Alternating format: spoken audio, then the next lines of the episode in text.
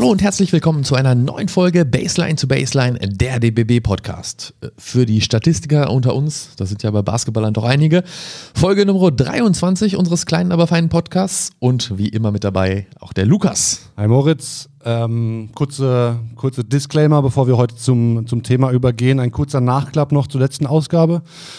Da hatten wir ja unter anderem Oscar da Silva zu Gast, ähm, der Stanford-Absolvent. Und ähm, kurz nach seinem Gespräch ich glaube, zwei, drei, vier, fünf Tage später, irgendwie sowas in der Richtung, ähm, hat er sich dann überraschend den MHP Riesen in Ludwigsburg ja. angeschlossen. Ähm, in der BBL. Genau, in der BBL natürlich. Und also nicht nur Familienbesuch sozusagen, sondern genau, Job ange angenommen. Ja, ja, für uns, uns hat das ja als Heimaturlaub so ungefähr ver verkauft. Ähm, ja, ja. Ähm, genau, da ist er mindestens bis Saisonende ähm, 1 plus 2 Vertrag, nennt sich das, was er unterschrieben hat, also mindestens Saisonende, aber natürlich ist die NBA Draft in diesem Sommer für ihn weiterhin das, das nächste Ziel. Ähm, der zweite Gast, äh, Emily Bessoir in diesem Podcast, in, in dem letzten, ähm, hat es mit den UCLA Bruins leider nicht in die dritte Runde der March Madness geschafft ähm, im letzten Spiel der Saison gegen Texas. Hat sie aber nochmal ein gutes Spiel abgeliefert, aber für UCLA hat es dann nicht gereicht. Wenn ihr die letzte Folge mit den beiden noch nicht gehört habt, dann holt das unbedingt noch nach, denn da ist einiges Spannendes äh, erzählt worden. Das dazu, Moritz. Genau, unbedingt anhören. Wie alle anderen Folgen natürlich auch. Heute ist aber das Thema Basketball in den Medien angesagt, genauer gesagt in den deutschen Medien, also vor allen Dingen eben hier in Deutschland. Darüber wollen wir sprechen. Wie ist die Berichterstattung aktuell? Wie war sie früher? Was muss vielleicht noch besser werden? Was ist überhaupt möglich? Ähm, ein kontroverses Thema, äh, über das schon auch viel gesprochen wurde natürlich, werdet ihr jetzt sagen, ja, aber wir wollen dazu auch noch unseren Senf dazugeben. Genau, und da versuchen wir in unserem Baseline zu Baseline-Format noch was Neues. Wir haben zwei Gäste gleichzeitig da. Das hatten wir einmal mit, mit äh, Niara und Franz, die haben sich zumindest überschnitten damals. Ähm, natürlich leider nicht in Persona, aber ähm, per Zoom zugeschaltet. Ähm, Martin Fünkele zum einen, der seit kurzem neuer Chefredakteur der Big ist und Sepp Dumitru, der sicherlich auch dem einen oder anderen Basketballfan in Deutschland ähm, durchaus ein Begriff ist. Ähm, Podcaster, freier Basketballjournalist, Analyst, Color Commentator bei der Zone. Ähm, was auch immer das, das genau bedeutet. ja, also das, man kennt das Wort so natürlich, aber ich könnte jetzt auch nicht auf den, also per Definition kann ich dir nicht erklären. Er sollte es ähm, gleich selbst erklären. Am besten, ja, dafür ja. ist er auch da. Holen wir die beiden rein. Ähm, hallo Martin, hallo Sepp, schön, dass ihr da seid. Hey. Ja. Ihr seid ja beide nicht ganz unbekannt in Basketball Deutschland, äh, aber sicherlich kennen jetzt nicht alle unserer Hörer eure Namen. Deshalb machen wir erstmal eben eine kurze Vorstellung am Anfang. Und wir fangen mit dir an, Martin. Ähm, Du bist jetzt seit undankbar. Oh, undankbar, ja. Wir müssen mit einem alphabetisch SM kommt vor dem S. Deswegen haben wir es hier ausgelost und verschieden geguckt, aber wir kommen nicht drum herum.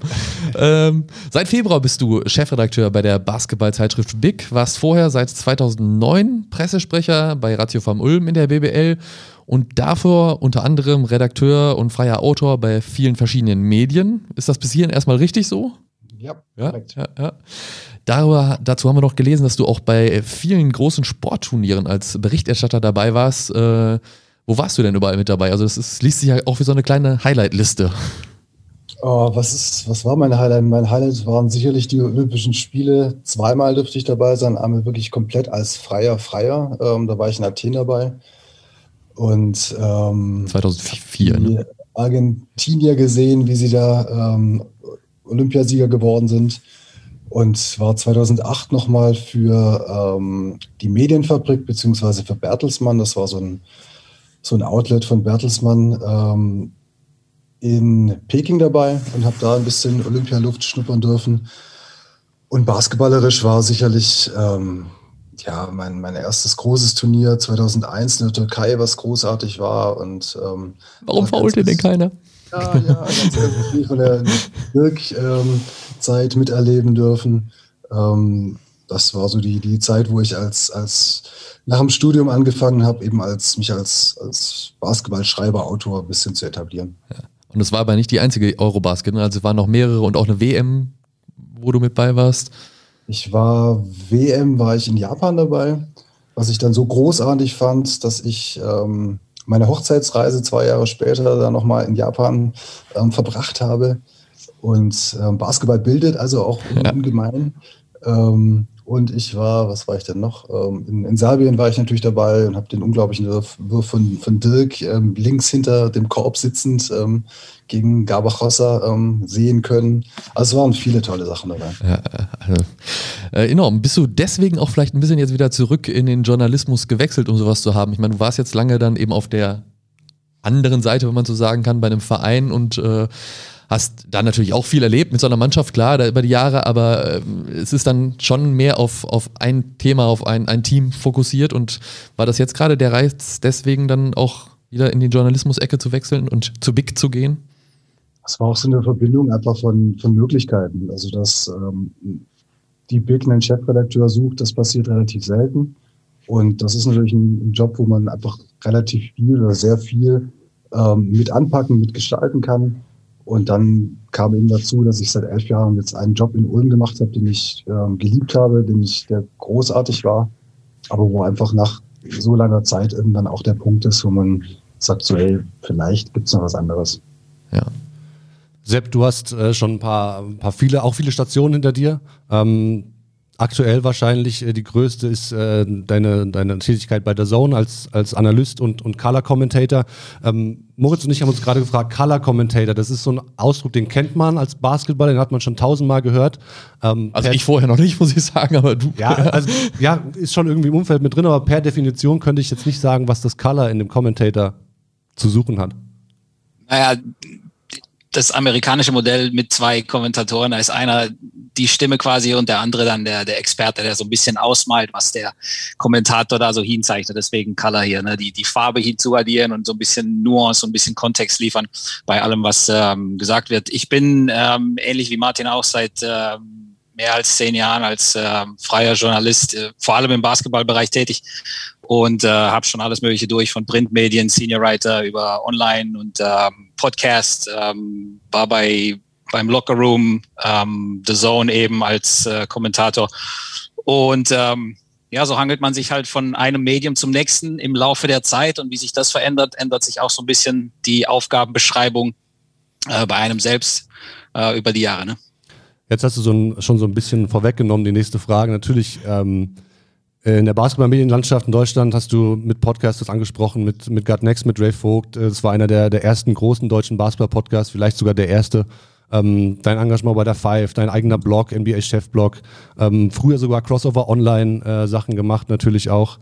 Ganz viele verschiedene Plattformen, ganz viele verschiedene Formate. Ähm, vom Blogger in die Booth, in die Kommentatoren-Booth, ist das ein, eine Phrase, mit der man deinen Werdegang so ein bisschen zusammenfassen kann? Ja, also ich habe mit Bloggen angefangen, ähm, als Bloggen noch ein Ding war vor äh, was ja. jetzt über zehn Jahren, ne? als es ähm, als es auch mehrere Blogs in dem Sinne gab und ähm, das geschriebene Wort, das hat immer mehr abgenommen an Bedeutung. Ähm, umso wichtiger, glaube ich, dass ähm, so Leute wie Martin und, und äh, die Printmedien, die wir haben, dass die weiter transportieren, was wir eigentlich ähm, ja so unterstützen versuchen ähm, durch den durch den Printbereich insgesamt und ähm, dann eben aber auch durch Audio und durch Video und, und die Verbindung dieser ganzen Mediengeschichten. Aber ja, tatsächlich war es bei mir so, ähm, ging eben ähm, ganz normal los als Journalist. Ich habe damals noch bei einer Tageszeitung gearbeitet und habe nebenbei so ein bisschen ähm, Basketball, weil ich seit über 30 Jahren selbst ähm, im Basketballbereich tätig bin. Und ähm, das war so, glaube ich, der Einstieg für mich und dann führte eben eins zum anderen und ähm, jetzt habe ich eben, ähm, wie Martin auch schon gesagt hat, erstens das Glück gehabt, dass ich durch den Basketball reisen durfte, äh, viele Länder und, und viele Sachen gesehen habe, die, die eben der Sport mir möglich gemacht hat und ähm, dass es auch zu meinem Beruf geworden ist. Super Überleitung auch für die nächste Frage tatsächlich. Ähm, Stichwort Reisen. Ähm, der Basketball hat dich jetzt natürlich schon ins ein oder andere, in die ein oder andere Halle gebracht. Ähm, auch All-Star-Games und, und äh, aktive äh, Sachen in den, in den Finals gemacht. Ähm, was, wenn du, wenn du eins herausheben würdest, was wäre dein Highlight? Boah, ähm, also ich glaube, die NBA Finals in Toronto, als die Raptors dieses Überteam Golden State ähm, eliminiert haben. Ähm, die ganze Energie in Toronto selbst, quasi Sinnbild einer ganzen Nation und, und auch äh, jahrzehntelanger ähm, Niederlagenkultur. Mhm. Also Toronto ja vor diesem einen ganz besonderen Jahr und auch, glaube ich, mit Blick auf alles, was danach gekommen ist, ja, dass äh, der Topstar dann gleich wieder weg ist und ähm, dass man nur diese eine Chance hatte, äh, dieses absolute Überteam, eines der besten Teams aller Zeiten, ähm, das leider dann mit Verletzungen zu kämpfen hatte, ähm, erstens mal zu besiegen und zweitens mal auch so den, ähm, ja, das, das Ende herbeizuführen dieser Dynastie. Das war ja vielen ein Dorn im Auge, vielen NBA-Fans, die gesagt haben, Shibu Golden State, hier, da, guck mal, wie die bescheißen, die haben die besten Spieler und dann äh, ist ja klar, dass die gewinnen. Äh, dass so ein Team wie Toronto ähm, ohne Lottery-Picks und, und quasi in einem Land, das immer verloren hat und das auch immer ein bisschen belächelt wird als Basketballnation überhaupt, obwohl das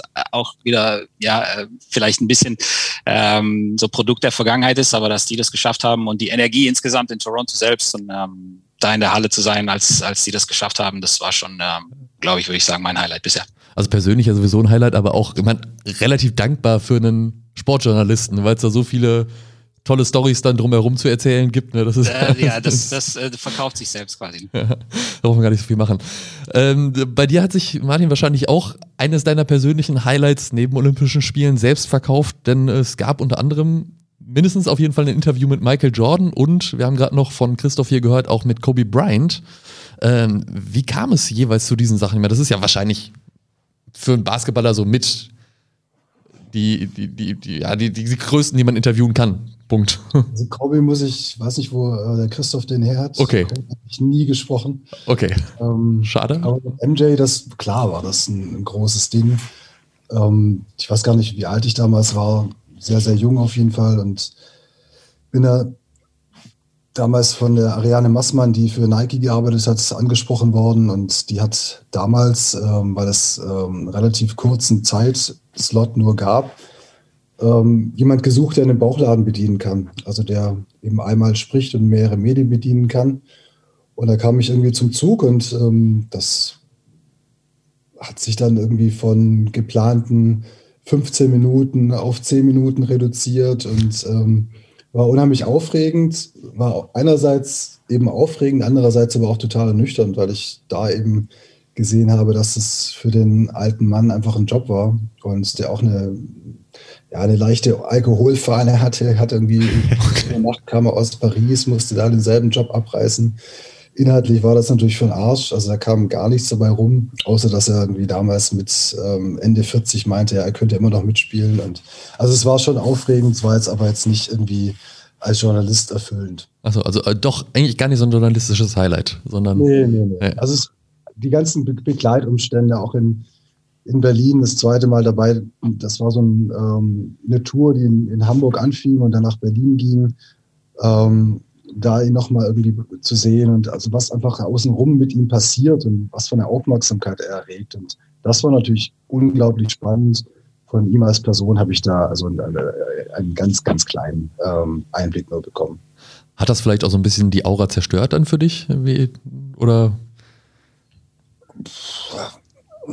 Eher so Verständnis geweckt, einfach wie das Business funktioniert. Und ähm, da, mein, da, keine Ahnung, da war ich ähm, Anfang 20, da war ich wahrscheinlich doch noch ein bisschen naiver, als ich das heute bin. Und ähm, ja, aber zerstört hast das nicht. Ich glaube, man hört hier äh, auch so ein bisschen raus. Ähm, ich habe da auch ähnliche Stories wie der Martin. Ähm, das hört sich meistens für, sag ich mal, den 0815-Fan dann immer viel, viel spektakulärer an, als für diejenigen, die dann in der Situation drin sind und das dann auch lange, lange Jahre mitmachen. Also es ist in, in vielen Fällen ist es eben ein Job und ähm, das sind am Ende des Tages auch nur ganz normale Menschen, äh, die eben in einer bestimmten Sache äh, so unfassbar talentiert und so unfassbar begabt sind. Aber es ist jetzt nicht so, als wäre jetzt jede einzelne Interaktion oder jede einzelne Situation, in der diese Typen dann drin sind, ähm, voller Feuerwerke und voller spektakulärer Geschichten. Also es ist ganz, ganz oft ist es einfach nur trivial und es sind äh, Interviews und ab und zu hat man Interviews, die so ein bisschen ähm, interessanter sind. Ja, ich hatte mal das Glück, ähm, nach Hamburg zu, ähm, zu einem Event zu dürfen. Da war Yao Ming da und dann ähnlich wie bei Martin auch, dann hat sich die Sprechzeit von äh, einberaumten 30 Minuten auf gefühlt zwei Minuten verkürzt. Es waren dann fünf, aber das hat mir dann nicht gereicht und ich habe dann ein bisschen protestiert und dann ähm, hat sich ja doch noch ein bisschen länger Zeit genommen und da kamen dann so ein paar Sachen persönlich raus, die, die ich zum Beispiel nicht gekannt habe, die auch viele Leser, glaube ich, nicht gekannt haben, über Yao und über seine persönliche ähm, ja, Tragödie, so ein bisschen auch als Aushängeschild des chinesischen Basketballs und was mit ihm dann international gemacht wurde, wie er so quasi ähm, präsentiert wurde als, als Lichtgestalt ähm, im Vorfeld der Olympischen Spiele, äh, aber auch über persönliche Engagements ja in, in Richtung äh, Tierschutz und, und ähm, Sachen in China selbst, wo er dann für Menschenrechte einsteht und so weiter. Also da kommen dann so ein paar Nuancen raus, aber da muss man dann eben auch äh, ein bisschen Glück haben und, und sehr, sehr viele, viele, viele, viele langweilige Interviews führen mit, äh, mit diesen Typen, wo sehr viel heutzutage leider auch aufgrund dieser ganzen PR-Spins und dieser ganzen involvierten Teams dahinter halt auch sehr viel Phrasendrescherei ist und, und sehr, sehr selten nur dann auch was Substanzielles bei rumkommt. Da wünscht man sich den Oli Kahn zurück manchmal, ne? Weil diesem ganzen Phrasengedresche, was alles auswendig gelernt wird und so. Also sind Olli Kahn sinnbildlich natürlich für jemand, der einfach Persönlichkeit hat und das auch irgendwie am Mikrofon zeigt. Ja, aber es sind, glaube ich, einfach auch immer so, so zufällige Begebenheiten und ähm, Situationen, die du als Journalist auch nicht immer steuern kannst. Also ich habe Dirk ähm, in Hattelsdorf mal gesprochen und ähm, das war ein ganz, ganz authentisches, ähm, tolles Gespräch. Und was mich eigentlich am meisten beeindruckt hat, als das Ding vorbei war, wir eine Stunde gesprochen haben und ähm, in dieser Halle, ich weiß nicht, ob ihr da mal wart, einfach eine Turnhalle, und ähm, dann saßen und dann steht man auf, man sitzt ja auf Stühlen und dann steht man auf und geht weg und ähm, Dirk steht auf und ähm, packt sich die beiden Stühle und räumt die auf. Und ähm, das ist dann halt wirklich so ein Moment, wo du so siehst, wie, wie ein Mensch funktioniert. Und ähm, das sind aber auch seltene Highlights. Hat es dann die besten Stories und sorry, dass ich unterbreche und die, die eigentlich auch so der meiste Einblick, den bekommt man als Journalist tatsächlich auch off the record. Also ja. es ist ganz, ganz oft so, dass äh, man Stopp drückt auf beim Aufnahmegerät oder man noch nicht mal angefangen hat und dann so ein bisschen Smalltalk hier, ein bisschen Sachen da, die dann auch nicht unbedingt immer geeignet sind für Print oder für andere Geschichten, wo dann auch klipp und klar vorher gesagt wird, ja bitte, ähm, über das möchte ich nicht reden und so weiter und das respektiert man natürlich auch, journalistischer Ethos, aber ähm, da sind dann eben Sachen dabei, die, ähm, wie Martin auch gerade gesagt hat, die, die geben dir viel mehr Einblick, als wenn du dem dann irgendwie 20 bohrende Fragen stellst, die er wahrscheinlich so oder so ähnlich ohnehin äh, meistens schon gehört hat. Hat es das dann irgendwie in der Vergangenheit auch schwerer gemacht, diese PR-Maschinerie, von der du dann gerade sprachst? Also, dass man nicht mehr diese authentischen Situationen herausbekommt? Also, ich glaube, gerade heutzutage mit Blick auf, ich denke, wir werden da auch ähm, ein bisschen drüber sprechen heute, äh, mit Blick auf die Art und Weise, wie sich ähm, auch die Berichterstattung verändert hat und, und der Access, äh, der Zugang eben zu diesen, zu diesen Spielern und, und auch wie die quasi ähm, durch die Veränderung der Medien äh, immer häufiger die eigene Kontrolle wahren über das, was quasi veröffentlicht wird oder was man überhaupt nach außen trägt. Das macht es natürlich umso schwerer heutzutage an diese Typen, wie du sie genannt hast, äh, authentisch dran zu kommen und dass die einer mal ehrlich sagt, was Sache ist. Und leider ist es so, dass wenn es mal so Typen gibt, ja, Draymond Green ist ein gutes Beispiel in der NBA, der sagt immer, was ihm, was ihm einfällt, der flucht, der, der, der, ne, der trägt sein, sein Herz so auf der Zunge. Ähm, da wird dann immer dann negativ ges, äh, eben das Wort im Mund herumgedreht und dann heißt es immer, ja, was ist denn das für ein arroganter Schnösel und guck mal, wie der über den herzieht und über das. Und ähm, heutzutage melden sich ja dann auch gleich alle Interessensgruppen zu Wort. Also es ist immer schwieriger, erstens mal überhaupt authentisches Material zu bekommen. Und wenn du es dann hast heutzutage, dann ist es leider so, dass aus viel zu vielen Richtungen dann einfach auf diesen Menschen dann eingeprügelt wird. Und mit der Zeit führt es natürlich dazu, dass sehr, sehr viele von diesen Typen, die eigentlich ehrlich sind, aber vielleicht ein bisschen ähm, dünnhäutiger, sage ich mal, als ein Draymond Green. Ja, Kevin Durant war eine ähnliche Situation. Da wurde auch von überall drauf eingeschlagen und dann ziehen die sich natürlich immer mehr zurück und dann wird es auch umso schwerer für die Medien, ähm, da authentisch was zu bekommen und diese Stories über diese zum Teil sehr, sehr interessanten Typen und Persönlichkeiten eben authentisch zu transportieren, weil die sich eben sagen, ja, Moment mal, also wenn mir neun von zehn da irgendeine dumme Frage stellen, ähm, dann produziere ich doch lieber selber ein kleines Mini-Feature über mich selbst und, und äh, nehme so die Kontrolle wieder zurück. Da warst du ja, Martin, auch auf der anderen Seite jetzt eben auch elf Jahre tätig als Gatekeeper sozusagen, der das abgehalten hat, möglicherweise Medienanfragen oder nicht. Hast du dadurch jetzt ein bisschen besseres Verständnis dafür entwickelt? Kannst du da was draus mitnehmen für deine Journalistenarbeit? Hast du dich auch so gefühlt, dass du immer versuch, so tun musstest oder nicht so tun musst, ja, dass man eben so handeln musste, eben Journalisten abzuwehren? Hm, also ich kann beide Seiten gut verstehen und ähm, wünsch, wünschte mir und wünsche mir das immer noch eben Mut, auch von Clubseite, das war jetzt das Metier, wo ich ähm, gearbeitet habe.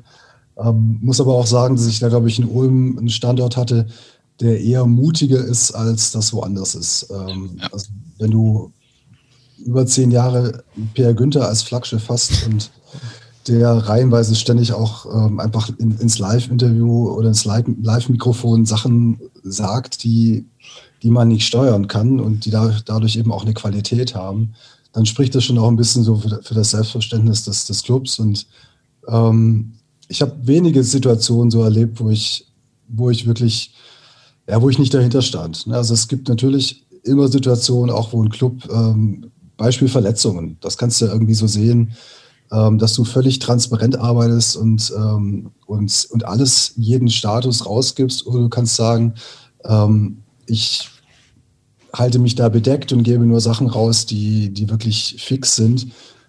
Das muss man irgendwie akzeptieren, auch als, als PR-Mensch, wenn man von Club arbeitet. Jetzt äh, kriegen wir so langsam noch ein bisschen mehr den Dreh. Wir sind ja eigentlich schon mittendrin, aber zu dem, wo wir heute drüber sprechen wollen, Basketball in den Medien. Du hast es vorhin selbst schon mal gesagt, dass ihr euch äh, bei dem Interview von, von Yao Mang auch getroffen habt. In, in, ihr wart beide da, wenn ich das richtig gehört habe. Habt da ja. wahrscheinlich auch, oder, oder du warst nicht da, Martin? Weiß ich nicht? Doch. Wir waren beide da. War da? Nee, Martin war nicht Achso, da. Achso, okay. Ah, du warst da. Aber unter Umständen habt ihr trotzdem mal auch Berührungspunkte gehabt, wo ihr für unterschiedliche Medien gearbeitet habt. Äh, zum Beispiel vielleicht auch, oder ihr habt, Martin, du hast vor allen Dingen früher auch für die Five geschrieben, wenn ich es mal, und jetzt eben Big. Gibt es da bei sowas jetzt, wenn man noch ein bisschen auf den Printbereich zurückguckt oder auch sonst an Konkurrenzdenken äh, in den Basketballmedien oder wenn man da vor Ort ist und äh, äh, ergänzt sich das eher und man unterstützt sich? Ich nehme das eher unterstützend wahr. Also ich nehme das in, es gibt sicherlich eine gesunde Konkurrenz und auch ein gesundes ähm, Interesse daran, dass man Sachen gewisserweise exklusiv hat, aber auch durch die veränderte Medienlandschaft, die, die Sepp schon angesprochen hat, ist Exklusivität einfach eine, äh, ein Gut, das eine immer kürzere Halb Halbwertszeit hat und ähm, deswegen eigentlich nicht mehr so der, ähm, der Treiber sein kann. Ja, bin ich absolut bei, äh, bei Martin. Ähm, also auf all diesen Events, da ist ja immer Backstage, ist ja der Medienraum, der Presseraum und äh, da sitzen dann auch alle zusammen und es ist, es ist tatsächlich auch so, dass selbst die größten Namen im Business ähm, dann tatsächlich warten müssen, bis zum Beispiel die PK losgeht und so weiter. Es gibt zwar immer so ein paar exklusiv herausgehandelte ähm, Slots von den jeweiligen großen Sendern zum Beispiel, ja, die da irgendwie exklusiv fünf Minuten im Vorfeld bekommen oder, oder mal an der Seite irgendwas drehen dürfen, aber ansonsten sind da alle in einem Boot. So und, jeder versucht natürlich ähm, seine Frage unterzubringen, ja, gerade in so einem Medien-Scrum, wie man sie heutzutage sehr häufig sieht. Das ist ja auch nicht mehr wie früher, dass da irgendwie fünf, sechs Leute stehen oder dass man irgendwie Glück hat, ähm, alleine mit einem Spieler jetzt von der Umkleide zum Auto laufen zu können, sondern da, das sind dann tatsächlich gerade bei so größeren Events, ähm, äh, WMs, EMs, äh, Playoffs, äh, Euroleague-Geschichten. Ähm, also da sind dann ähm, dreistellig, manchmal vierstellige Anzahl von Journalisten in einem Raum versammelt. Und ähm, da ist klar, dass man sich hilft. Ähm, es ist ja, wie der Martin auch sagt, äh, selbst wenn du was hast, ähm, in dem Moment, wo du es nach außen trägst, ähm, wird es sowieso heutzutage innerhalb von Sekundenbruchteilen äh, zigfach, hundertfach, tausendfach geteilt und dann haben es auf einmal alle und dann geht dein Name ganz, ganz schnell unter als derjenige, der das vielleicht ähm, ja, nach außen transportiert hat als erstes. Also der einzige Mensch, der mir da einfällt, der überhaupt so ein Standing hat, das weit, weit über alles andere hinausgeht, das ist Adrian Wojnarowski in der NBA, der da irgendwie die News quasi zum Teil bricht, bevor die Spieler selber das von ihren Teams ähm, erfahren. Aber auch das ist Produkt äh, jahrzehntelange Arbeit äh, im Business selbst als ähm, Mensch, der mit den Teams und mit den Agenten und so weiter so eng verbunden ist, dass er diese Information quasi gefüttert bekommt. Und äh, das ist nicht duplizierbar. Ansonsten ist es schon ein sehr, sehr kollegiales Auftreten zusammen. Wenn man sich die, die Nominierungslisten für den Sportjournalistenpreis 20.000, äh, 2021 anschaut, ähm, dann ist da bis auf die Basket kein basketballspezifischer Content dabei. Ähm, ganz kurze, Ein also einfach ganz banal Einschätzung von euch. Wie steht es denn im Vergleich auch zu den anderen äh, Sportarten vielleicht äh, um die Basketballberichterstattung in Deutschland? Ich glaube, da kann Martin ähm, besser als Chefredakteur der Big ähm, Einsicht liefern. Ich bin persönlich nach wie vor derselben Meinung, die ich, die sich auch nicht verändert hat in den letzten, ja, jetzt mehr als zehn Jahren, seitdem ich da dabei bin. Ähm, es ist nach wie vor viel, viel, viel zu wenig und es ist nach wie vor eine Mini-Nische, die wir da einnehmen als Basketball-Bubble.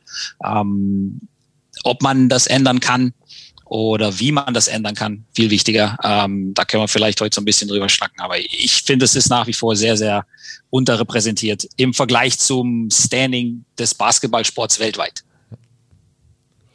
Ich glaube, grundsätzlich würde ich dir da auch recht geben. Womit ich immer meine Schwierigkeiten habe, ist, ist so, so eine Lamoyanz, wenn es darum geht, also dass wir da irgendwie drüber heulen, dass es so ist. Und ja. äh, also da, das bringt gar nichts und das ist irgendwie so alt, ähm, diese zehn Jahre, die du genannt hast.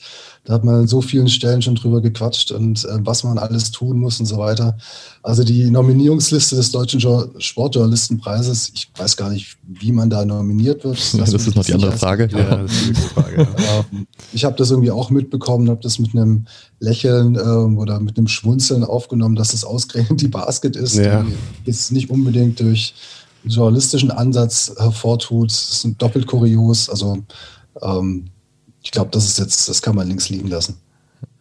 Ja, es soll ja, soll ja auch nicht die, die, die Richtlinie sein, sozusagen, ja. an der man sich orientiert. Ähm, der Sportjournalistenpreis. Aber natürlich ist es irgendwie ein Aufhänger, weil das irgendwie natürlich eventuell, je nachdem wie das bestimmt wird, auch die, die Breite oder die, den Standpunkt in der breiten Masse der, der Medien irgendwie widerspiegelt. Aber wir wollen ja, und da hast ja du jetzt Martin schon angesetzt, äh, auch gerne und hauptsächlich über die Potenziale sprechen.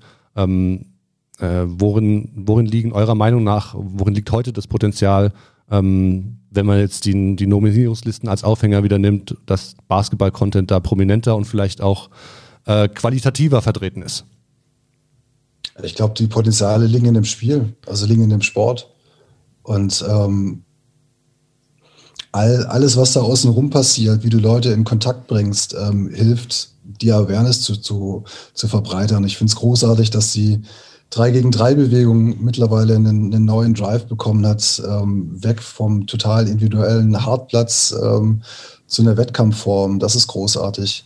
Ähm, es gab vor gar nicht langer Zeit haben die Bayern einen Podcast gemacht mit, mit Dre und mit Buschi und mit Alex, wo es ja auch um, ja. um die Entwicklung ähm, von, von Basketball in Deutschland in Verbindung mit den ne-, Medien angeht. Und das sind ja auch viele ja, so verpasste Chancen und das, das kann man alles diskutieren. Aber ich bin wirklich der Meinung, man kann da keinen keinen Masterplan schnitzen. Also natürlich sind Erfolge ganz wichtig. Ähm, ich glaube, da sind wir uns alle einig. Mhm. Ähm, ich glaube, was wir gerade mit den, mit den Bayern in der Euroleague erleben, erinnert so ein bisschen an die Situation, die Bamberg mal erlebt hat, wo man dann sieht, dass eine Mannschaft unabhängig von der jeweiligen Fanzugehörigkeit dann in die Basketballherzen irgendwie vortritt und dass das einen mitnimmt. Und das ist wieder dieses Erfolgsding oder wenn, wenn was attraktiv und geil ist, dann, dann wird das wahrgenommen. Und ähm, ob man das, wie man das weiter pushen kann, da gibt es viele, viele Möglichkeiten. Aber die eine ganz große und ähm, die Vier-Schanzentournee bei RTL und das ist es, was uns irgendwie ganz groß nach vorne bringt. Da bin ich kein Freund von. Ja gut, aber wenn... Ja, bin ich... Ja, sorry. Also ich, ich kann dem nur zustimmen. Ähm, ich denke, die, der Stichprobenumfang ist jetzt mittlerweile groß genug, zumindest seitdem ich genauer äh, das verfolge und auch in diesem Business mich bewege, um zu sagen, ähm, da, da ist ja, da ist ja eine, eine gewisse Konstanz in der Art und Weise, wie mit dem Basketballsport und auch mit den Erfolgen in Deutschland umgegangen wurde. Also medial und jetzt auch in der, in der Perzeption der, der Fans da draußen, der Zuschauer. Ähm, es gab genügend Gelegenheiten in den 90ern ähm, mit Dirks Nationalmannschaft, ja, ähm, Halbfinals etc. Ähm, das sage ich mal, größer zu machen und, und dann auch diese Begeisterung, die da zum Teil immer wieder entfacht wurde, ähm, zu kanalisieren und dann in was, was langfristig, was, was Nachhaltiges äh, umzuwandeln. Und das ist nie passiert. Und äh, da frage ich mich dann natürlich, ist dann vielleicht auch ähm, eine gewisse wie soll ich sagen, eine gewisse Ignoranz da einfach äh, gegenüber diesem Sport in Deutschland insgesamt. Also ist dieser also von Sport der Bevölkerung nicht so nicht so angesagt wie in anderen Ländern, weil ich habe in anderen Ländern schon gelebt, lang, lang, lange Jahre auch. Ich bin gebürtig auch nicht von hier, also ich habe das schon gesehen, wie das in anderen Ländern ähm, nicht nur wahrgenommen wird, sondern wie wichtig das auch in der DNA der Sportkultur dieser jeweiligen Länder ist. Und ich spreche da jetzt nicht unbedingt von äh, TV und, und äh, wie ist es medial vertreten, sondern was passiert äh, auf diesem Grassroots-Level. Wie viele Kids spielen das? Wie viele Basketballkörbe hängen irgendwo? Wie ist der Access zu Basketballkörben? Also egal in welchen ähm, Wohnvierteln oder wo du auf dem Land bist, ähm, ja, da gehst du in Länder wie Spanien, Kroatien, Griechenland, ähm, da sind fast überall Möglichkeiten da für Kids. Ja, mein ähm, Bruder ist äh, sehr häufig in, in Taiwan unterwegs zum Beispiel. Dort sind Basketballplätze zwischen diesen ganzen Hochhäusern die ganze Nacht mit Flutlicht, das du selber an- und ausschalten kannst, verfügbar für jeden, der da wohnt. Also wir brauchen eben eine gewisse Begeisterung auch auf diesem, auf diesem kleineren, niedrigeren Level, damit auch eine gewisse Liebe zum Basketball quasi ähm, entwickelt wird, die sich dann manifestiert in Leuten, die dann eben vielleicht nicht jetzt unbedingt ähm, der Mega-Fan sind von Alba Berlin oder von FC Bayern, aber die Bock haben auf Basketball, weil sie selbst vielleicht mal gespielt haben und dann eben mal einschalten und mal gucken, ja, was machen denn die Bayern in der Euroleague? Qualifizieren sie sich das? Ähm, der Erfolg ist natürlich immer wichtig, aber jetzt sage ich mal nur die Erfolge ab und zu mal zu feiern und mitzunehmen, das hat ja langfristig nicht dazu geführt, dass wir jetzt eine andere Kultur oder eine andere Einstellung zum Basketball insgesamt in Deutschland haben, finde ich. Ganz wenig, ja, das stimmt schon. Aber ich finde trotzdem ist Basketball die, die mit am meisten präsente Sportart äh, in, äh, in der Öffentlichkeit draußen. Also es hängen ja viele Körbe doch auch in Garagenhöfen oder auf Schulhöfen. Ne? Also ich meine, sie werden im Zweifel nicht so genutzt. Also das wäre dann mal die Frage, wie kommt man da hin? Und dann ist es ja doch wieder das Vorbild, was dann da fehlt, dass ein Kind, ein Junge halt den Ball in die Hand nimmt und dann auch drauf wirft. Aber also ich finde, weil die Einstiegshürde ist natürlich einerseits hoch, weil man den Korb braucht, aber dafür sind viele ver verfügbar. Also für den Fußball brauchst du deine zwei Schuhe und kannst hinstellen, hast ein Tor.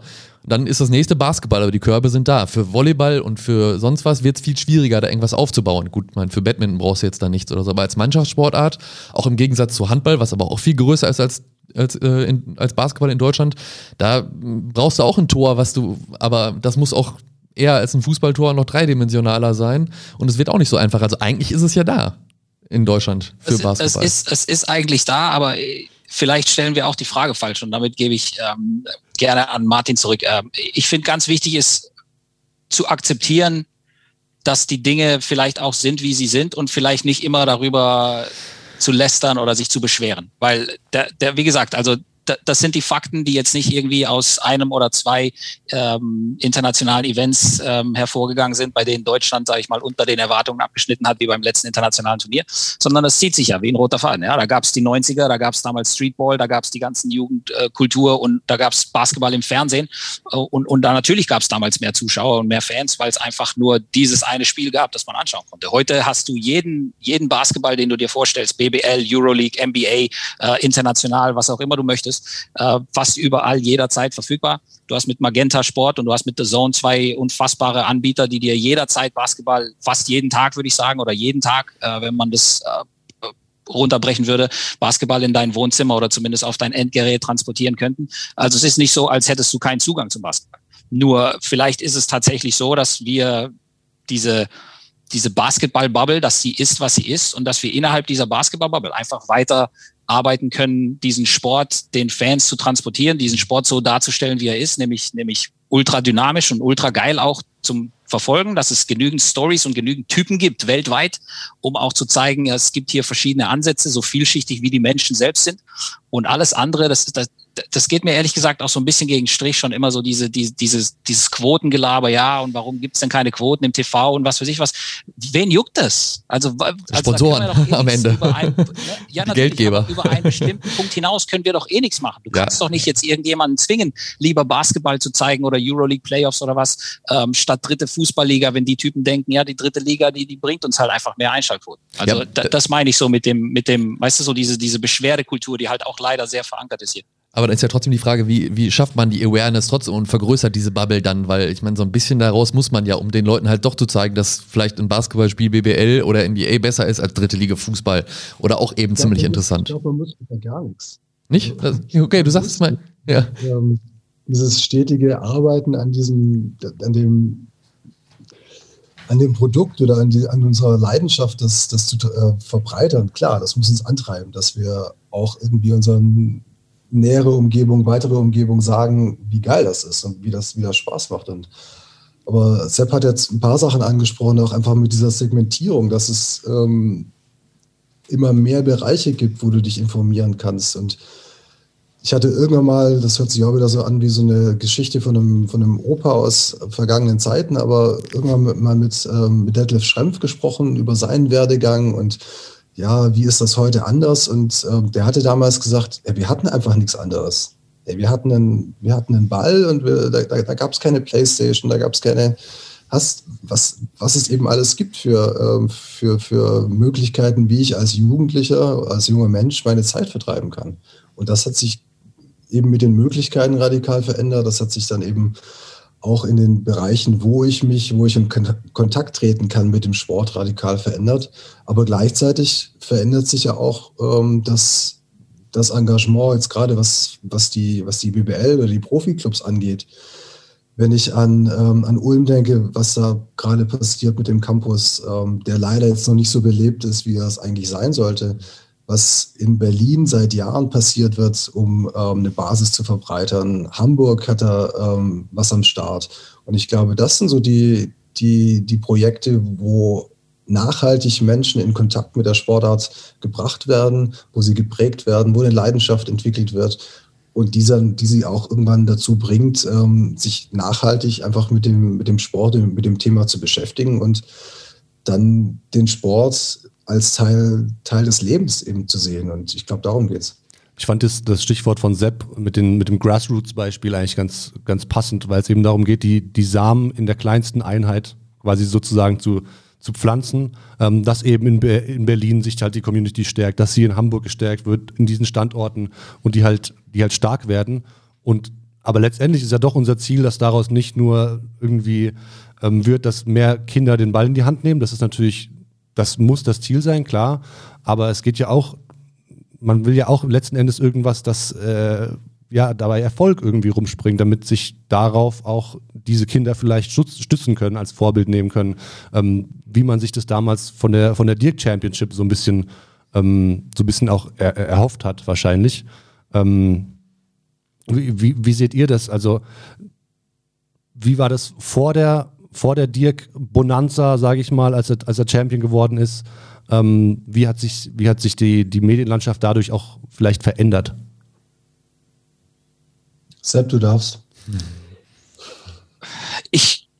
ich könnte nicht sagen, dass sich die Medienlandschaft groß verändert hat. Also ich glaube, da, da war sowohl davor, nochmal, äh, wir hatten die 90er. Ja, 92 ging der Basketball-Hype weltweit so richtig los. Da gab es das Dream Team, äh, Michael Jordan, Magic Johnson, Larry Bird und die besten oder, oder zehn der besten Basketballer aller Zeiten plus Christian Leitner. Ähm, das Dream Team hat rasiert und die ganze Welt ist plötzlich in den Geschmack gekommen, hey, Basketball ist ja eigentlich richtig geil so. Und dann hat so auch so ein bisschen dieser, dieser, ich will nicht sagen Siegeszug, aber zumindest die Entwicklung des Basketballs weltweit begonnen. Nochmal, nicht aus Zufall, sondern weil das eben von den Amis unter der Leitung von David Stern, dem mittlerweile verstorbenen Ex-Commissioner, ähm, als Marketingmittel gepusht wurde, um weltweit mehr Fans zu generieren. Dann kam eben der Fokus auf Europa, dann kam der Fokus auf Asien, China, dann kam der Fokus auf jetzt ins mittlerweile andere Länder, ja, Südamerika, Australien, Ozeanien, jetzt ist es Afrika, äh, Indien.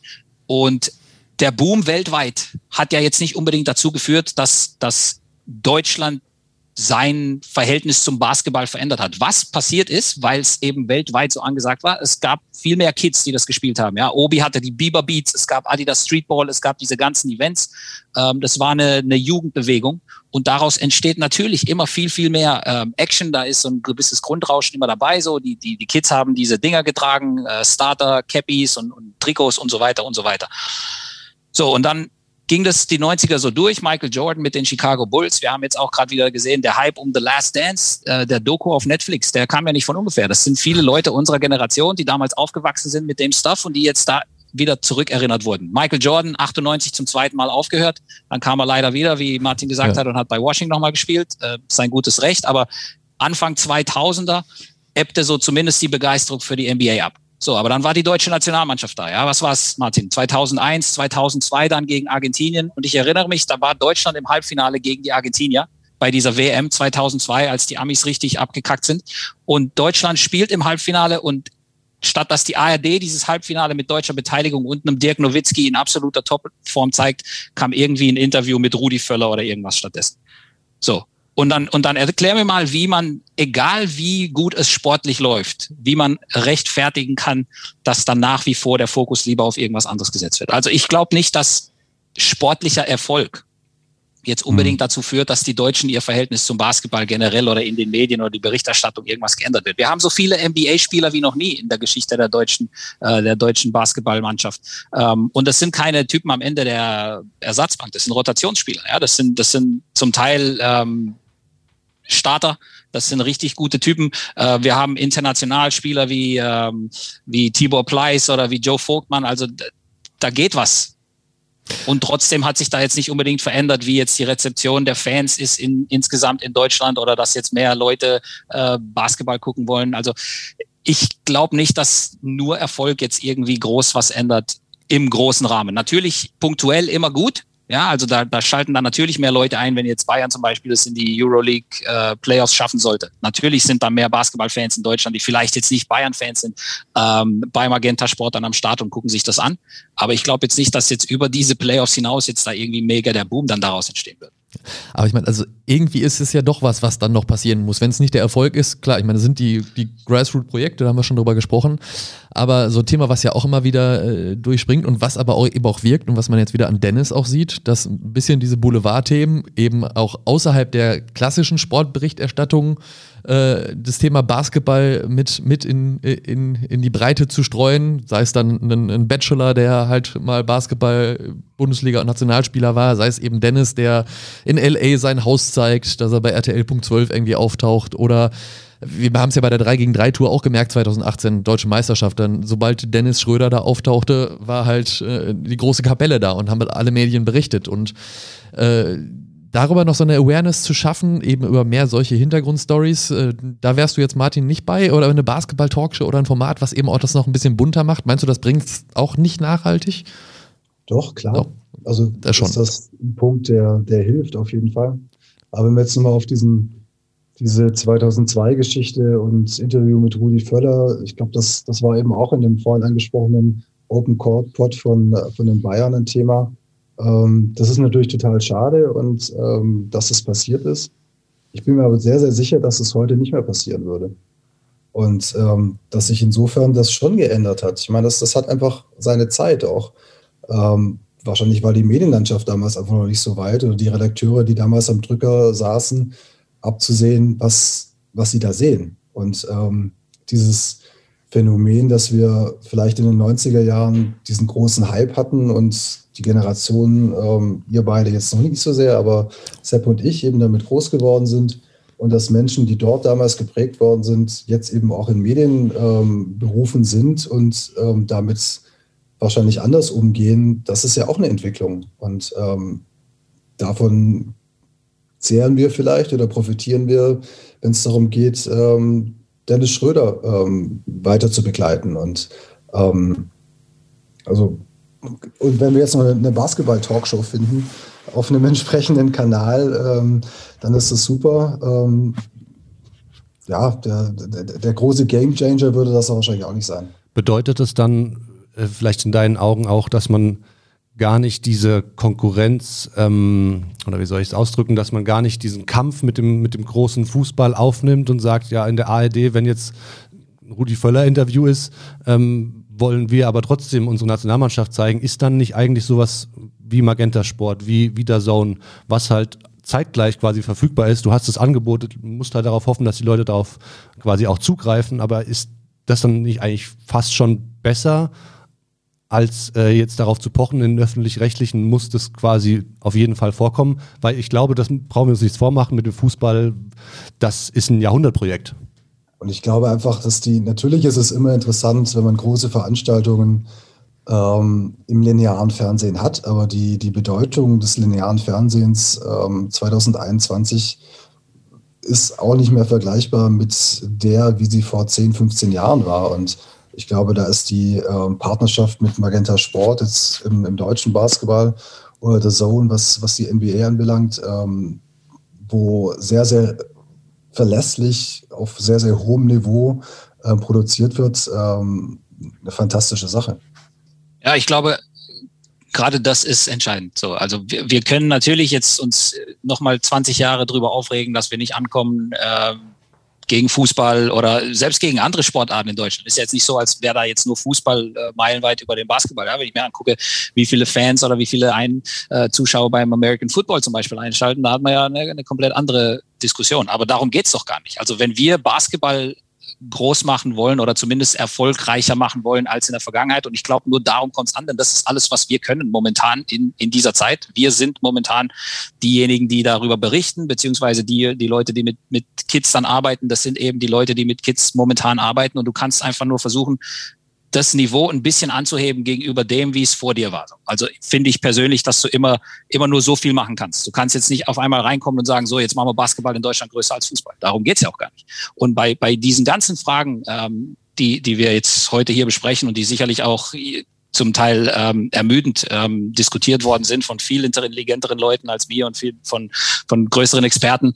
Ähm, was bringt das dem Basketball, ist für mich immer die, die zentrale Frage so. Was haben wir davon, wenn jetzt irgendwie 5000 oder 10.000 oder 100.000 Menschen mehr Basketball gucken? Entsteht dadurch was für den Sport an sich? Also bekommen wir dadurch jetzt irgendwie mehr Investoren? Haben wir jetzt auf einmal mehr Geld für die, für die kleinen?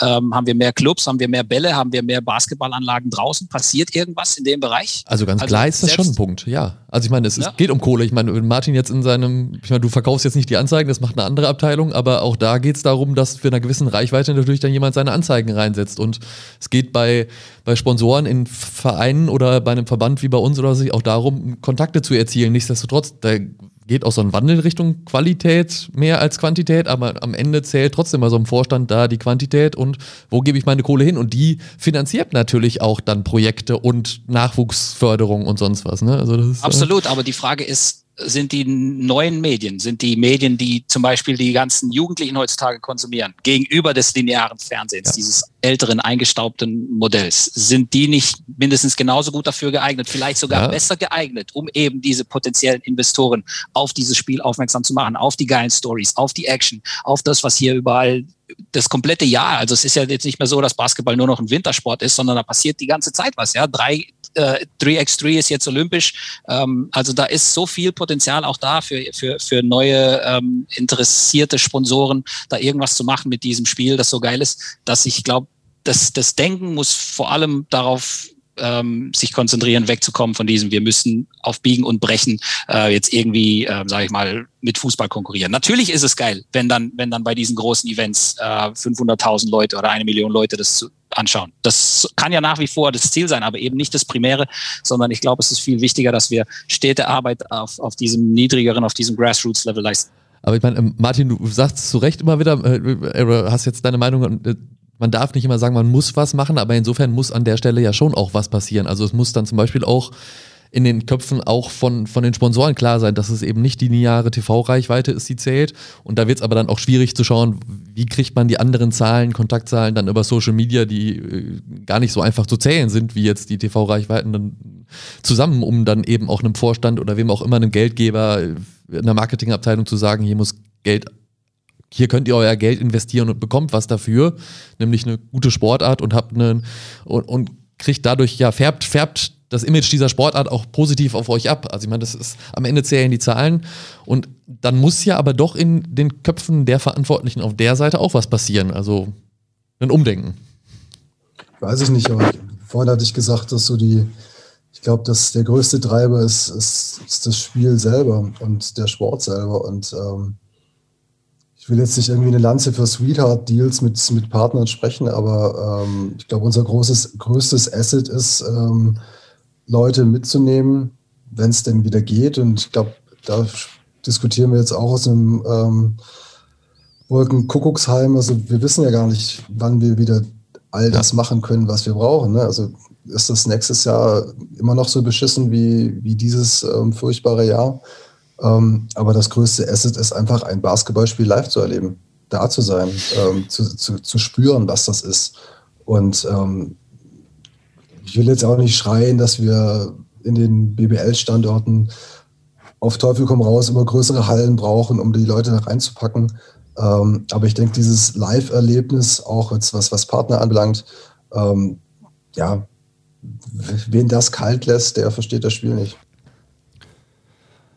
Ähm, Sepp, du hast vorhin äh, ein bisschen Potenzial, oder was ein bisschen, du hast Potenzial darin gesehen, auch dass, dass unabhängig vom linearen Fernsehen ähm, es einfach gepusht werden muss und dann vielleicht so man auch die, die Kids von morgen sozusagen noch, noch viel mehr erreicht.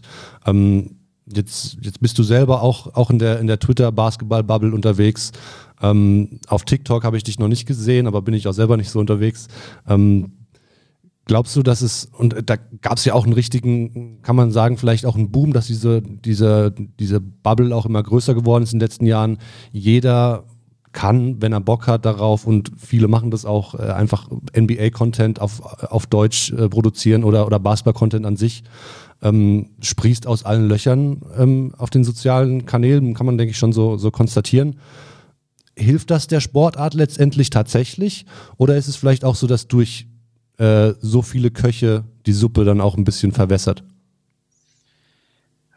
Die Frage ist, welche Suppe und wer will diese Suppe auslöffeln. Ne? Also darüber, das sind zwei verschiedene Konversationen. Ich bin der Meinung, dass es nie genug Content geben kann, wenn das Ziel ist, Leute auf Basketball aufmerksam zu machen. Und, und je mehr Leute das machen, desto mehr Leute sehen das potenziell auch in diesen sozialen Medien. Und das ist zum Beispiel die Chance von diesen neuen Medien. Ja, also wir brauchen jetzt hier keine Dissertation über die neuen Medien und was das alles mit uns Menschen anstellt. Aber Fakt ist, wenn ich durch meine Timeline scrolle, egal ob das jetzt Twitter, Instagram, äh, TikTok oder was auch immer ist, ähm, wenn ich 50 Mal NBA sehe, und ich war mit NBA jetzt nicht unbedingt vorher in Berührung, dann gibt's nur zwei Möglichkeiten. Entweder ich hasse das und, und Basketball geht mir voll auf die Nerven, dann ist es eh wurscht, weil dann gehöre ich nicht zur potenziellen Zielgruppe.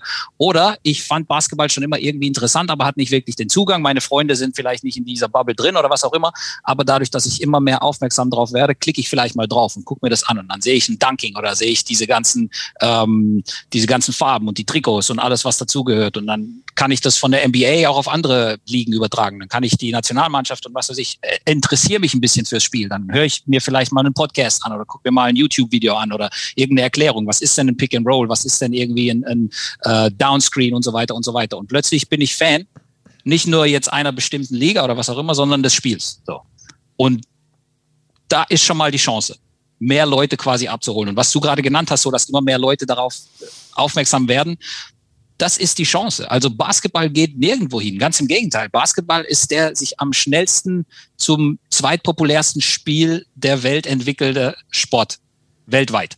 So. Und die Frage ist, wollen wir das zu unseren Gunsten nutzen, indem wir vielleicht eine andere Konversation innerhalb ja, Deutschlands oder was auch immer führen und sagen, was sind denn die Möglichkeiten? Wie können wir denn diesen Sport jetzt nicht nur NBA, sondern auch andere Ligen äh, die BBL, die Euroleague, die Nationalmannschaft. Wie können wir die vielleicht in den neuen Medien anders platzieren? Ähm, da gibt's genügend Stories, die man auch da erzählen kann, über interessante Typen, ja, über interessante Coaches, Hintergrundberichte, History, da gibt's so vieles, äh, dass der, sag ich mal, 0815-Fan oder vielleicht der junge Fan, der jetzt erst seit zwei, drei Jahren sich überhaupt für Basketball interessiert, der kann das ja alles noch gar nicht wissen. Ja, keiner von uns war mit elf oder zwölf jetzt plötzlich mega der Checker, der über die ganze History der letzten 40, 50 Jahre Bescheid wusste, weil einfach noch keine Zeit da war. Aber durch diese kontinuierliche Arbeit, die wir eben auf mehreren Ebenen leisten können und durch diesen Schulterschluss auch zusammen dieses Spiel zu pushen und eben nicht sich gegenseitig zu zerfleischen und ja, du bist ja NBA, du bist blöd oder oh, NBA ist eh scheiße und nee, BBL ist langweilig und so weiter.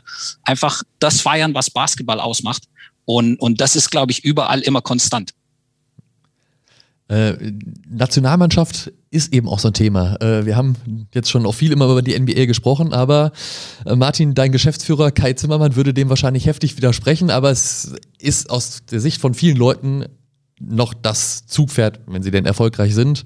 Und bedeutet dann, wenn sie erfolgreich sind, gibt es mehr Aufmerksamkeit, mehr Spieler, mehr Kinder, die dem nacheifern wollen. Ähm, ist so eine Gleichung, spricht man zumindest immer wieder von drüber. Gilt die in deinen Augen trotzdem noch heute? Auch vielleicht damit. Nicht, warum Kai dir widersprechen würde. Glaube ich nicht. Also ich bin, ja, ich bin da schon davon überzeugt, dass, dass die Nationalmannschaft einfach dadurch, dass sie ähm, die Agenda hat, für ein Land zu spielen, das irgendwie unser aller Erfahrungsraum ist. Also das geht uns einfach alle was an. Ne? Also wenn ich jetzt mich für ein NBA-Team entscheiden muss, dann tue ich das gegen eine andere Mannschaft. Wenn ich mich jetzt für ein BBL-Team entscheiden muss, tue ich das gegen 17 andere Mannschaften. Und wenn die Nationalmannschaft spielt, dann ist einfach der, der Anknüpfungspunkt, denke ich, viel, viel einfacher. Und schon deshalb, denke ich, ist das Interesse dafür größer. Und ähm, deshalb wird dieser Mannschaft sicherlich eine, eine Art Zugpferd, ähm, Möglichkeit, Potenzial ähm, gerecht. Klar. Und äh, was meinst du mit Blick auf die Eurobasket 22, die ja dann eben auch in Deutschland stattfindet? Äh, ich meine, auch vielleicht für Sepp, du hast es gerade schon gesagt, das muss noch mehr in, in den Fokus gerückt werden, auch auf, auf anderen Kanälen. Ähm, ich hoffe nur, dass es Zuschauer gibt. Genau. ja. ja. Das wäre der allerwichtigste Punkt. Ja.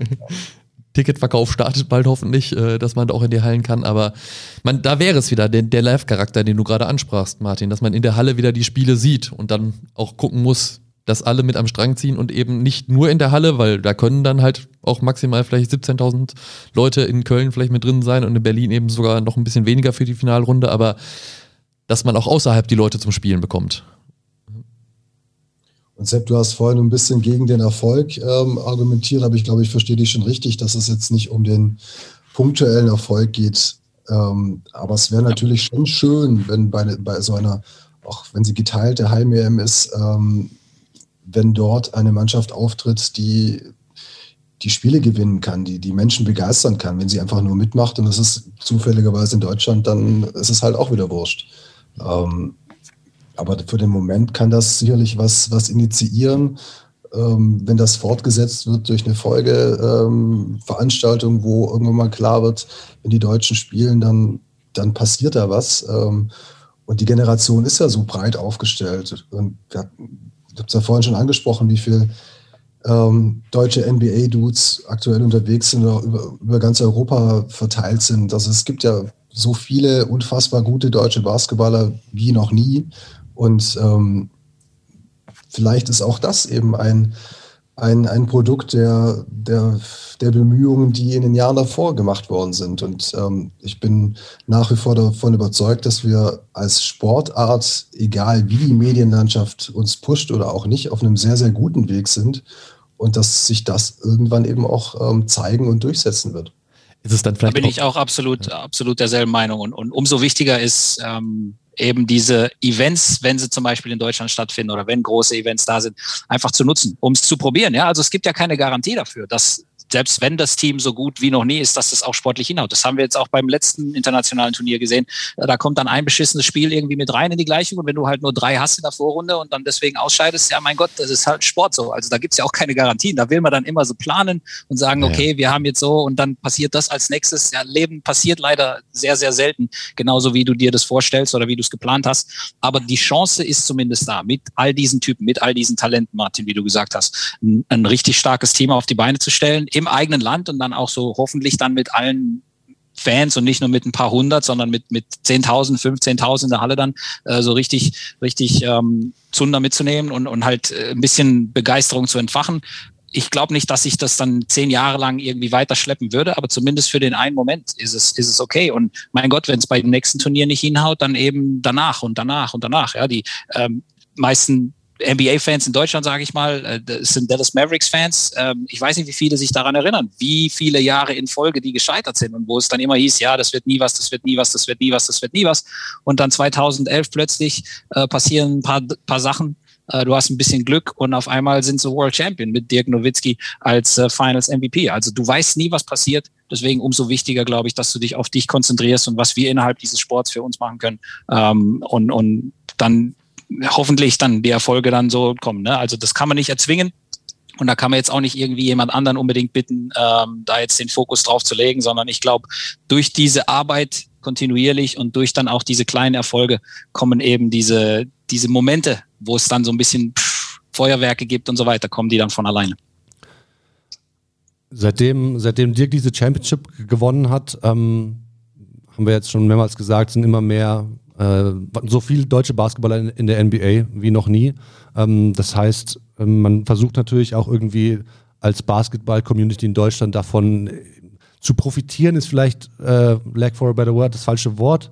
Ähm, aber Sepp, vielleicht du, weil du in dem Thema NBA auch äh, einfach hauptsächlich drin bist, wie, wie, kann das, wie kann das funktionieren, dass der, dass wir die, diese Welle mitnehmen, die da sportlich tatsächlich ja passiert und auch wahrscheinlich fortgesetzt wird, wenn ich mir jetzt anschaue, was, was mit Franz Wagner in der March Madness ist oder, oder einem Oscar da Silva, der, der, der im College da den nächsten auch wieder irgendwie anstoßt, anstößt von unten an die Tür. Ähm, ja, wie geht es also, darum, nachhaltiger von diesem Thema NBA in Deutschland, für den Basketball in Deutschland zu profitieren vielleicht? In erster Linie finde ich ähm, medial, wenn möglich, die Stories erzählen dieser, dieser Jungs. Ähm, irgendwie sie begleiten auf diesem Wege, ja. Auch ähm, vorher schon, vielleicht in Deutschland mit ein paar jungen Talenten, die Big macht es ausgezeichnet. Ähm, und dann eben einen, einen Werdegang auch über mehrere Jahre dann auch die Story erzählen. Und vielleicht nicht alles immer und das ist jetzt, sorry, wieder ein Kritikpunkt, aber der, der geht nicht nur mir gegen den Strich in Deutschland, sondern generell immer dieses Vergleichen mit Dirk. So alles ist, muss, wenn, sobald es nicht der nächste Dirk ist, mhm. dann ist es ja eh uninteressant und dann brauchen wir ja gar nicht mehr genauer hingucken, weil der wird ja eh nicht so gut wie der Dirk. Und der, ich sag dir was, 99,9999999 Prozent aller Basketballer in der Geschichte der Menschheit werden nicht so gut sein wie Dirk. Ja. Aber das heißt ja trotzdem nicht, dass es nicht eine interessante Story oder eine interessante Typ oder sowas ist, sondern da kannst du trotzdem genauer drauf gucken, da kannst du trotzdem mal einen kleinen Bericht drauf machen, selbst wenn es nur irgendwie eine halbe Seite ist und mal schauen. Äh, Daniel Theiss wurde jetzt gerade getradet von einer der erfolgreichsten Franchises zur nächsten. Michael George, Chicago Bulls und so weiter. Wie viele haben denn darüber berichtet? Ja, das ist jetzt nochmal, das ist jetzt nicht Dirk gewinnt die Meisterschaft mit Dallas, aber das sind trotzdem genügend Stories da, gerade in der NBA, wo es einfach ein bisschen derber abgeht, auch in den USA und, und alles drum und dran. Da gibt es mehr Teams, mehr Spieler. Ähm, aber es ist nach wie vor die beste Basketballliga der Welt. Und da haben wir eben äh, fünf, sechs Deutsche, die da äh, ihre Brötchen verdienen, die, wie gesagt, äh, ihre Chancen bekommen und die zum Teil richtig, richtig starke Leistungen auflegen. Und das, finde ich, ähm, kann man nutzen, um eben auch zu zeigen, in Deutschland selbst, ähm, weil diese Typen, dieses ist ja nicht irgendwie jetzt zufällig eingedeutschter oder was. Die sind alle hier geboren, die haben hier alle angefangen, Basketball zu spielen. Die haben alle in, in, in der BBL gespielt. Äh, die sind durch diese ganze, durch diesen ganzen Hype, den Dirk sicherlich auch entfacht hat damals, äh, überhaupt erst äh, in die Position gekommen, dass sie dieses Spiel vielleicht lieben oder dass sie, dass sie so richtig gut wurden und vielleicht Profi werden wollten. Und eben diese Dynamik, finde ich, ein bisschen besser nutzen. Martin widerspricht mir gerne, wenn du, wenn du das anders siehst. Aber ich, ich finde, das eine kann ruhig das andere füttern und eben so dieses Anti- dies oder anti das. Äh, ich weiß nicht, ob das immer sein muss. Man kann ja auch was nicht so gut finden, aber muss jetzt trotzdem nicht unbedingt jetzt jedem davon erzählen und immer dagegen und, und die anderen alle immer mitreißen zum, zum Haten. Er hat nichts zu ergänzen. Wider, widerspricht nicht. Ja, ähm, so ja, wir gucken uns gerade so an, weil wir haben so einige Themen natürlich hier noch am Zettel. Über, gucken, ich überlege gerade, wie wir die, die Brücke schlagen, ähm, wieder zu diesem Medium, ähm, vielleicht auch Podcast, was, was wir jetzt hier zumindest versuchen äh, umzusetzen. Ähm, das ist ja auch so eine Sache, die seit, seit einigen Jahren, äh, eigentlich ist es schon so, dass es, dass man sich genau überlegen muss, ob man jetzt äh, einen Basketball-Podcast Deutsch, auf deutscher Sprache ähm, ähm, neu produziert oder ins Leben ruft. Sepp, du hast eben gesagt, es ist ähm, eigentlich nur die Chance dabei, es ist keine Gefahr, dass es, dass es zu viel gibt. Es gibt nie zu viel Content. Ähm, ist das vielleicht auch so ein bisschen ähm, eine Ergänzung zu dem klassischen geschriebenen oder eben auch zu dem äh, kurzlebigen Social-Media-Inhalten, dass man da eine neue Zielgruppe, eine neue Hörerschaft, eine neue, neue Fangruppe potenziell vielleicht auch irgendwie ins Boot holt, dadurch, dass dieses Podcast-Thema auch im Basketball, in der Basketball-Community einfach immer prominenter geworden ist in letzter Zeit? Warum sagst du, man muss sich das jetzt überlegen, ob man einen macht? Naja, also das ist eine, eine gute Frage tatsächlich, aber ich denke einfach, dass es so viel gibt, dass es schwierig ist, wenn man einen macht, der sich unterscheidet vom Rest und dann irgendwie einen Mehrwert gibt den Leuten, die sie, die sie hören. Ja, kurioserweise ist es, glaube ich, in den letzten Wochen so gewesen, dass es echt einen Haufen neue gibt. Gestern habe ich einen gesehen von, von Basti Doret, genau, der jetzt ja. irgendwie angefangen hat. Ich habe noch nicht geschafft, alles zu hören. Ähm, Stefan Koch hat ähm, einen mit einem mit Olli, ähm, Olli D gemacht oder macht den und ähm, da ist ganz viel Leidenschaft dabei von Leuten, die das machen.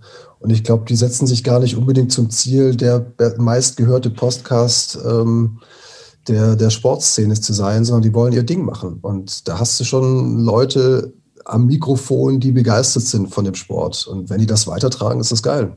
Und wenn sie irgendwann feststellen, fuck, das ist zu viel Aufwand oder wir werden halt nicht wahrgenommen, die Leute finden es nicht cool, dann werden sie wieder aufhören. Und dann ist das auch kein Drama. Aber dass es passiert, ist großartig. Aber es erweitert ja, ja nicht die Zielgruppe so, ne? Also es ist, es ist dann trotzdem die Basketball-Zielgruppe an sich, die es sich anhört.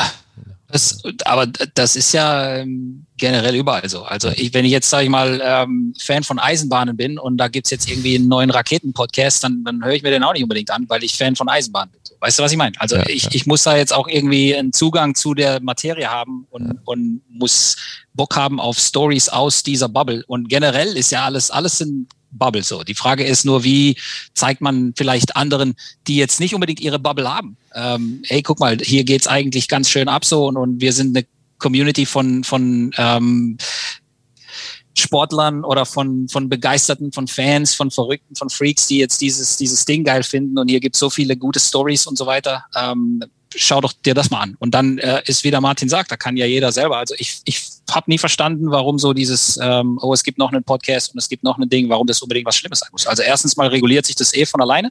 Ja, wenn das einfach scheiße ist, dann hört sich das mit der Zeit einfach niemand an. Sorry, ist so.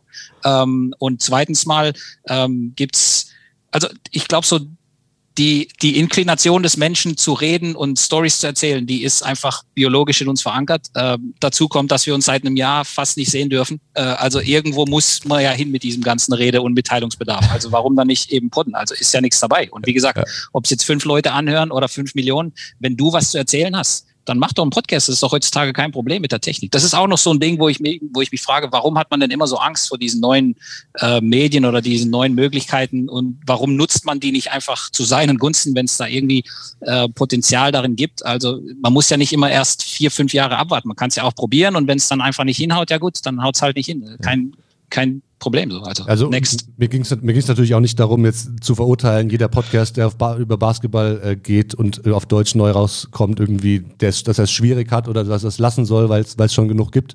Ähm, natürlich lebt, lebt der Sport und lebt die Community auch von der, von der Farbe und von vielen verschiedenen Farben. Und ähm, das, das, das kann natürlich nur profitieren. Die Frage war, war eher, ob das äh, vielleicht auch eine, eine Zielgruppe abholt, ähm, wie, wie Sepp jetzt gesagt hat, die vielleicht gar nicht in der Bubble drin ist, aber die sich für Geschichten interessiert und, und für die Art und Weise, ähm, ich meine, das Thema Podcast an sich ähm, ist ja auch schon so eine, so eine Bubble, die schon eigentlich vor Jahren geplatzt ist, ähm, da, da, da neue Leute mit reinzuholen, die vielleicht ähm, so anders ihren Weg in die, in die Basketball-Community gar nicht gefunden hätten. Also ich, Martin, wenn, sorry, dass ich dich unterbreche. Ich habe für ähm, einige Firmen schon Social Media gemacht und so weiter. Ähm, ich sag mal so, du, du holst nicht unbedingt jetzt neue Fans irgendwo dazu oder zu dein oder gewinnst sie für dein Produkt, indem du ihnen als erstes mal einen Podcast vor die Nase stellst. So. Also da müssen schon andere äh, Reize quasi zuerst passieren, damit jemand überhaupt Interesse findet an was auch immer. Ja, in diesem Fall äh, hypothetisch über den wir sprechen, wäre das an der Sportart Basketball. Also ich komme da jetzt nicht irgendwie an bei jemandem, der keinen Bezug zum Basketball hat und sage hör dir mal meinen Podcast an, weil das ist mega geil und dann hast du Bock auf Basketball. Nee, der muss schon Interesse haben und der muss Bock haben auf was tiefgründigeres. Deswegen ja auch das Format Podcast. Ja, das geht eine Stunde, anderthalb, manchmal bei manchen drei, vier Stunden. Das ist vielleicht ein bisschen zu lang, aber ihr wisst schon, was ich meine. Äh, das muss über kürzere audiovisuelle kleine Reize passieren, die wahrscheinlich dann eben auf Instagram, auf Twitter, auf TikTok oder wo auch immer dann den Leuten präsentiert werden. So. Und wenn dann jemand Interesse hat und sagt, oh, okay, nicht schlecht, dann kommen eben die anderen Faktoren. Dann kommt eine längere Story oder dann kommt ein Podcast, dann kommt ein bisschen Tiefe und dadurch wächst so ein bisschen das Verständnis bei diesen Leuten und dadurch gewinnt man hoffentlich diese Leute dann als langfristige Fans oder Unterstützer hinzu. Ja, du hast eben die, die Möglichkeit geschaffen, dass klassische Medien über dich berichten. Also ich habe jetzt leider den von Basti noch nicht gehört, aber ähm, das erste Ding von Stefan Koch und, und Olli, das war technisch mit Sicherheit ganz viel Luft nach oben. Ähm, aber da erzählt eben Henrik Rödel, wie das war, als er an seinem ersten Tag nach Chapel Hill kam und dort der letzte Tag war, als man ähm, unter 18 Bier trinken konnte und die ganze ähm, Stadt durchgedreht ist. und, ähm, das, ist das sind coole Stories. Und da ist ein, weiß ich nicht, ob es die klassischen Formate, ob die das gemacht hätten. Ja. Und A wird die Story dadurch ähm, erzählt und ich erzähle sie euch und ihr erzählt sie jemand anders und sie kommt rum, aber ich habe auch die Möglichkeit, zumindest, ob sie genutzt wird, weiß ich nicht, aber ich habe sie geschaffen, dass ein klassisches Medium wie eine ähm, FAZ oder eine ähm, Süddeutsche Zeitung das auch gehört hat und vielleicht darüber schreibt. Ja, also das so ein bisschen so als, als, als Spreader zu nehmen, als Superspreader, so ein Podcast. Ja. Genau. Ja. Ich fasse mal so ein bisschen zusammen. Ähm, also ich glaube, ich höre so ein bisschen raus, es wird viel gejammert, aber eigentlich müsste gar nicht so viel gejammert werden, weil es ist schon viel passiert. Äh, es ist schon besser als auch vor ein paar Jahren. Also es ist schon in die Breite gegangen. Ich glaube, dass auch eine Essenz ist, dass man vielleicht auch ein bisschen längeren Atem braucht, weil ein Punkt, den ich jetzt noch nicht reingebracht oder wir noch nicht reingebracht haben, oder kommt man jetzt aber wieder noch ewig drüber diskutieren, ist natürlich, dass eigentlich auch eine wichtige Zielgruppe, die Geld im Basketball ausgibt und dadurch irgendwie, die unterstützt eigentlich eher so die Mid-Ager sind und die fangen natürlich jetzt mit Social Media auch an, aber alles das, wo wo wir jetzt gerade über Social Media und Podcast gesprochen haben, ist es eher eine jüngere Zielgruppe. Und bis die mal auch dahin kommt, äh, vielleicht dann auch die TV-Abos noch ein bisschen mehr zu zahlen und so, das dauert noch ein bisschen. Und diesen langen Atem, den muss man vielleicht auch einfach noch ein bisschen aushalten. Und da schließt sich dran an, wenn ich das so sagen würde, Martin, du hast mal in einem Interview gesagt, habe ich irgendwo gelesen, der deutsche Basketball hat seine beste Zeit noch vor sich. Also, das soll ich gesagt haben. Ja, habe ich eher gelesen. Also, aber ja? würde ich, würde ich so unterschreiben. Ja? Ich glaube schon. Was, was heißt das? Also was kommt da noch? Oder was, gut, wenn du jetzt nicht, mich nicht mehr daran erinnerst, dann. Ich komme ich komm einfach immer wieder zum Sport zurück. Und wenn ich die äh, vorhin angesprochenen ähm, Talente, die für Deutschland spielen, mir anschaue, ähm, dann ist das vielversprechend. Wenn ich die Entwicklungen in den Standorten anschaue, in, auf BBL-Niveau, dann ist das vielversprechend. Ähm, wenn ich mir anschaue, was im professionellen Nachwuchsbereich gemacht wird, dann ist das auch vielversprechend. Und ähm, ich kann nur hoffen, dass wir alle als Gesellschaft und natürlich auch als, als Sportart aus dieser ähm, Corona-Situation irgendwie rauskommen, dass, dass es wieder eine, eine, Art von Normalität gibt, dass wir uns die leisten können. Und ähm, das ist so die, glaube ich, die größte Sorge, die man haben muss. Aber da sind wir als, ähm, als Basketballsportler nicht alleine. Das heißt, ganz wichtig, was, worauf wir uns auf jeden Fall einigen können, wir haben uns ja auf, auf viel irgendwie, äh, sind wir auf einer ähnlichen Wellenlänge unterwegs, glaube ich, dass Leidenschaft drin ist und dass, dass das die, die Community auch auszeichnet und, und auch dann letzten Endes wahrscheinlich voranbringen wird. Ähm, voranbringen, lass uns noch ein bisschen weiter vielleicht in die Zukunft schauen. Martin, du bist jetzt seit Anfang des Jahres ähm, Chefredakteur bei der BIG. Ähm, hast du dir im Zuge dessen was Besonderes, also was Besonderes hört sich immer so abgedroschen an, aber hast du dir was, was vorgenommen, wie du, wie du das, die Geschichte mit der Big weiterentwickeln willst, das Magazin als oder das Format an sich auch? Ich meine, ihr habt jetzt auch den, den, den Podcast äh, ins Leben gerufen. Ähm, das ist auch nochmal eine neue, eine, ein neues Level sozusagen für, für das Outlet. Ähm, wo soll es wo soll's kurzfristig hin oder mittelfristig hingehen?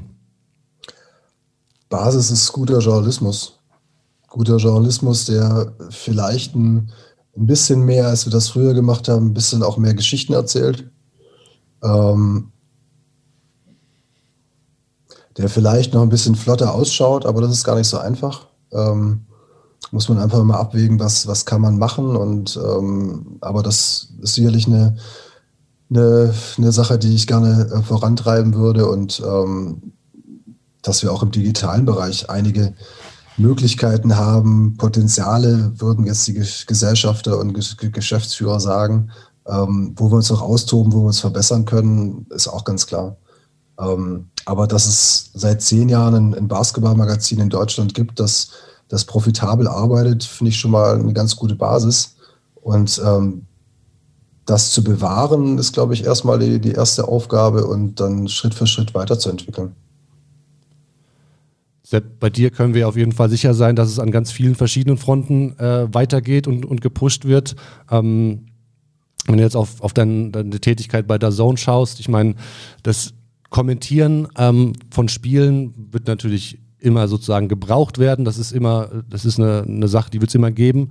Und ähm, aber wie, wie, kann man, wie kann man diese Formate vielleicht auch noch weiterentwickeln? Ich meine, mit Locker Room habt ihr auch was, was ins Leben gerufen. Ähm, Geht es an der Front irgendwie auch noch weiter, dass es, dass es da interaktiver vielleicht noch, noch werden soll?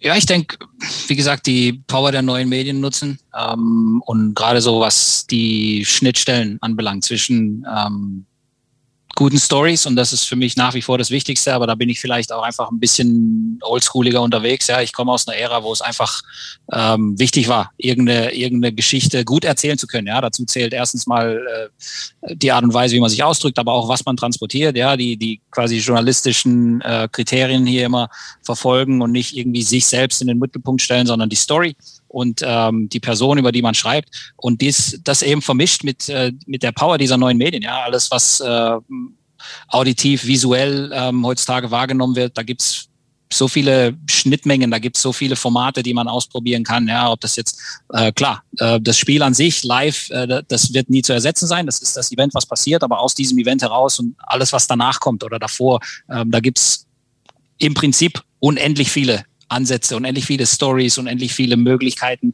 wie man jetzt die Kamera hinstellt, um, um einen gewissen Spieler oder eine gewisse Historie oder irgendwas zu beleuchten.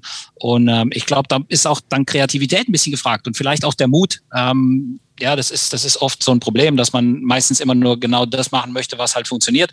Ja, ähm, dazu kommt es halt erst, wenn es irgendwie mal einer ausprobiert hat oder wenn es ein paar Mal ein paar Leute ausprobiert haben, ähm, eben Sachen auszuprobieren, die vielleicht auch schiefgehen können, aber wie beim Basketball selbst, wenn das Ding dreimal auf den Ring geht, dann hörst du nicht auf zu werfen, sondern dann netzt du weiter und dann gehen die Dinge halt irgendwann auch rein. So, also ähm, ich, ich glaube, dass es ähm, sehr wichtig ist, dass es so Leute gibt wie den Martin, die dann auch sagen, ja, das Beste kommt erst noch, weil das ist so das entscheidende kleine Kriterium. Wenn man immer nur lernt, dann hat man ja inhärent so die, die, den Glauben, dass das Beste längst vorbei ist und dass es niemals wieder so gut werden kann.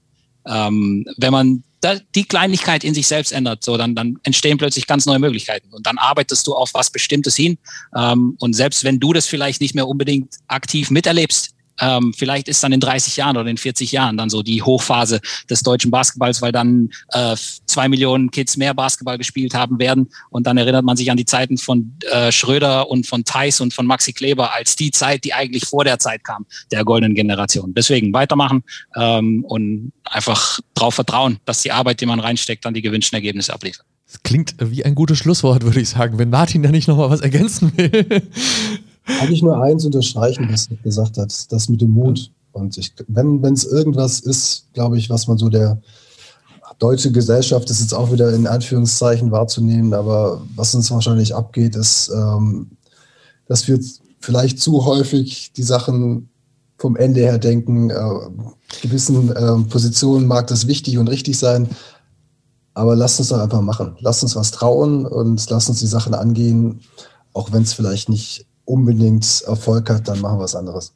Einfach weitermachen, positiv nach vorne blicken. Super. Vielen Dank, Super. dass ihr euch die Zeit genommen habt. Sehr gerne. Dieses Gespräch. Das war bestimmt nicht das letzte dieser Art. Ja, auf jeden Fall. Ich, ich, also ich habe ich hab gespürt, dass, dass wirklich äh, Leidenschaft und, und Mut und, und Spaß an der Sache dabei ist. Und ich glaube, wir, wir hätten auch diverse Themen noch, noch ganz viel weiter aufrollen können. Ähm, ich hoffe, dass wir uns bald in einer Halle mal, mal sehen können. Ja, ja und ähm, auch dieses Gefühl ähm, wieder haben werden. Ich äh, ja, bin optimistisch, dass wir da vielleicht gar nicht so ganz weit von entfernt sind und ähm, ja, vielen Dank für euch, äh, dank, dank euch für die, für die Zeit und ähm, ja. Bald. Danke für die Einladung. Ja. Bis nächstes Mal. Ciao, ciao. Danke, bis dann, ciao. Tschö. Ciao. Und das war's dann auch äh, für heute schon wieder bei Baseline zu Baseline, der DBB Podcast. Natürlich hoffentlich eurem Lieblingsmedium rund um das Thema Basketball in Deutschland. Zwinker, zwinker.